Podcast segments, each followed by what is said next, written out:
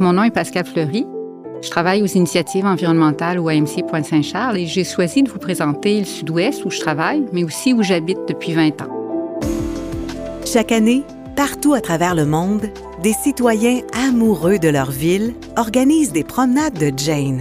Cet événement est inspiré de la façon dont la journaliste, auteure et activiste Jane Jacobs voyait la ville à échelle humaine. À Montréal, des résidentes et résidents profondément attachés à leur quartier animent ces promenades. Ce sont des passionnés qui partagent leurs souvenirs et leurs expériences pour vous faire découvrir des histoires et des secrets bien gardés de leur quartier. Voici le temps d'une marche. L'arrondissement sud-ouest, ça se trouve à être entre Verdun et le Vieux-Port de Montréal. Donc, on est en bas de Westmount. Donc, l'arrondissement sud-ouest, c'est un quartier très enclavé. Euh, des autoroutes, des voies ferrées, euh, des, il y a le canal de l'Aqueduc, le canal de la Chine, le fleuve.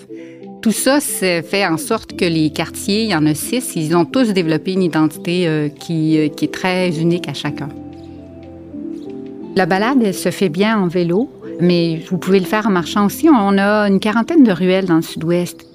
On commence avec la ruelle Jog, il y a deux tronçons champêtres dedans. Il y a des murales qui ont été faites avec des belles couleurs, jaune, bleu, tout ça.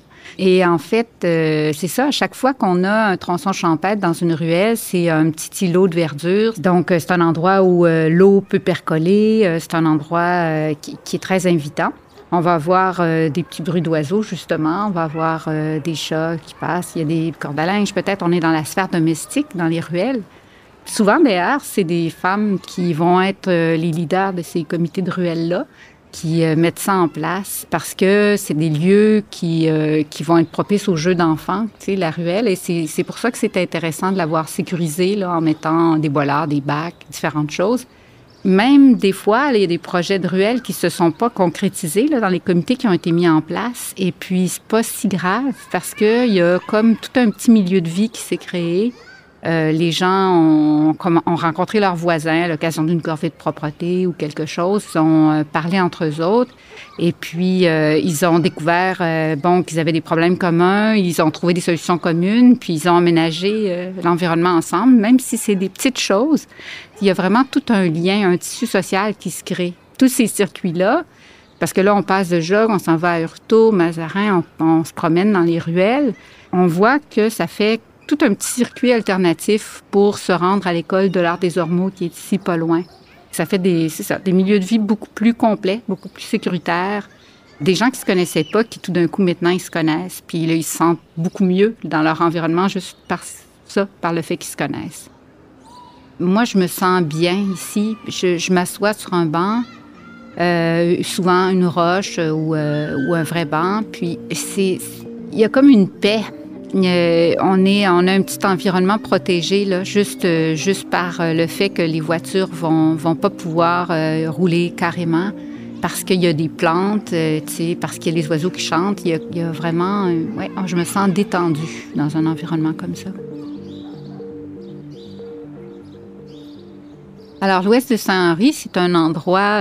là, on était dans les oasis tout à l'heure. Là, et maintenant, on est dans le désert. Le désert. On a un gros spaghetti là, qui est l'autoroute, l'échangeur Turco. Et puis là, on a euh, des milieux de vie à côté. Euh, je vous amène dans le fond à la Tour Carillon ou à l'école secondaire James Ling qui borde l'autoroute. Ces gens-là vivent euh, à côté de, Je vous ai dit tout à l'heure qu'il y a des vents dominants là, d'ouest en est. Et, et donc, ça veut dire que ces milieux-là, ils reçoivent toute la pollution qui vient de Turcot.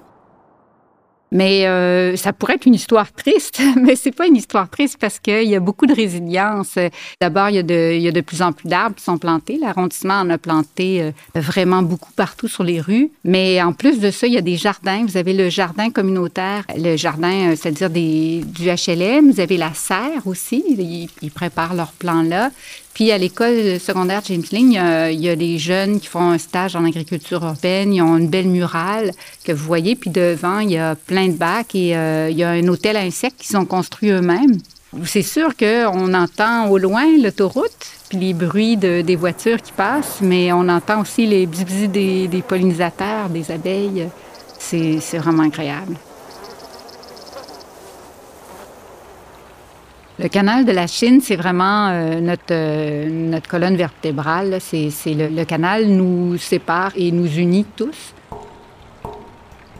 Il y a eu un magnifique recyclage des immeubles sur le bord du canal qui sont devenus des condos pour la plupart. Et euh, l'arrondissement a une politique maintenant qui fait en sorte qu'on peut, on est obligé de construire des logements sociaux aussi, mais il reste que ça crée un mur qui fait en sorte que souvent, les gens qui vivent en HLM, ils ne se sentent pas nécessairement bienvenus. D'ailleurs, on a eu, nous, un projet dans les HLM et on s'est rendu compte que euh, les jeunes n'étaient jamais allés au Mont-Royal, jamais allés au fleuve, mais jamais allés au canal de la Chine qui est à côté.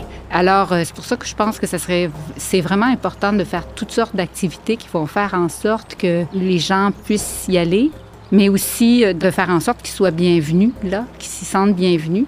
Il faudrait aussi y planter plus d'arbres. C'est un poumon et il faudrait qu'il y ait plus d'arbres. Il faut se rappeler aussi, souvent, nous, on va aller, euh, quand on n'en peut plus, on sort de la ville. Hein. Quand il fait chaud, euh, quand euh, c'est pollué, il y a trop de bruit, on dort plus.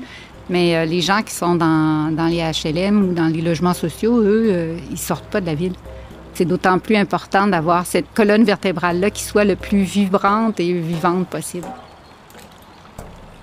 Alors, euh, on passe euh, du canal à la Vélorue Island. Ce qui est intéressant, c'est que justement, il y en a un accès ici privilégié là, au canal, puis qui fait le lien avec le quartier. Ces accès-là sont super importants pour permettre facilement aux gens d'y aller.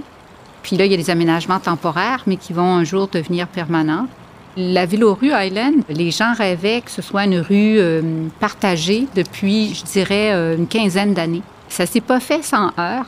Avec la pandémie, on a pu le vivre aussi, comment on appréciait d'aller dans la rue au lieu de marcher sur le trottoir quand il y avait déjà des gens sur le trottoir, euh, comment on, manquait d'espace, d'avoir des rues piétonnes, des rues partagées. Ça devient du bien public. C'est des endroits où on peut vivre, où on peut être, où on peut relaxer. Il y a, il y a des petites balançoires, on peut aller s'asseoir, on peut prendre un pique-nique.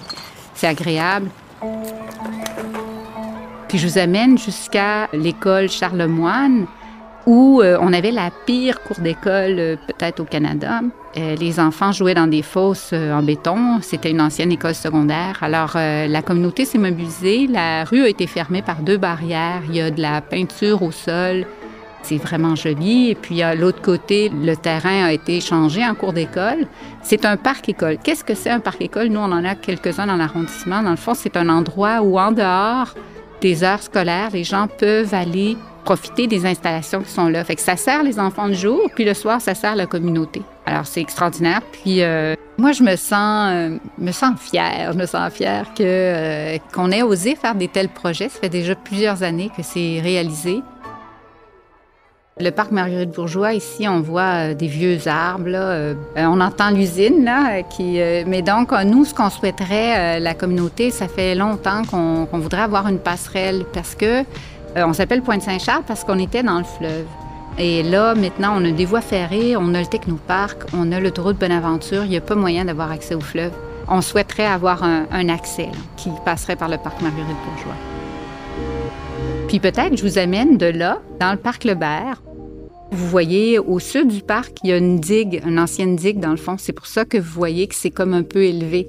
Puis, euh, vous voyez aussi euh, l'arrière de la maison Saint-Gabriel, qui est très connue, la maison des filles du roi, le, musée.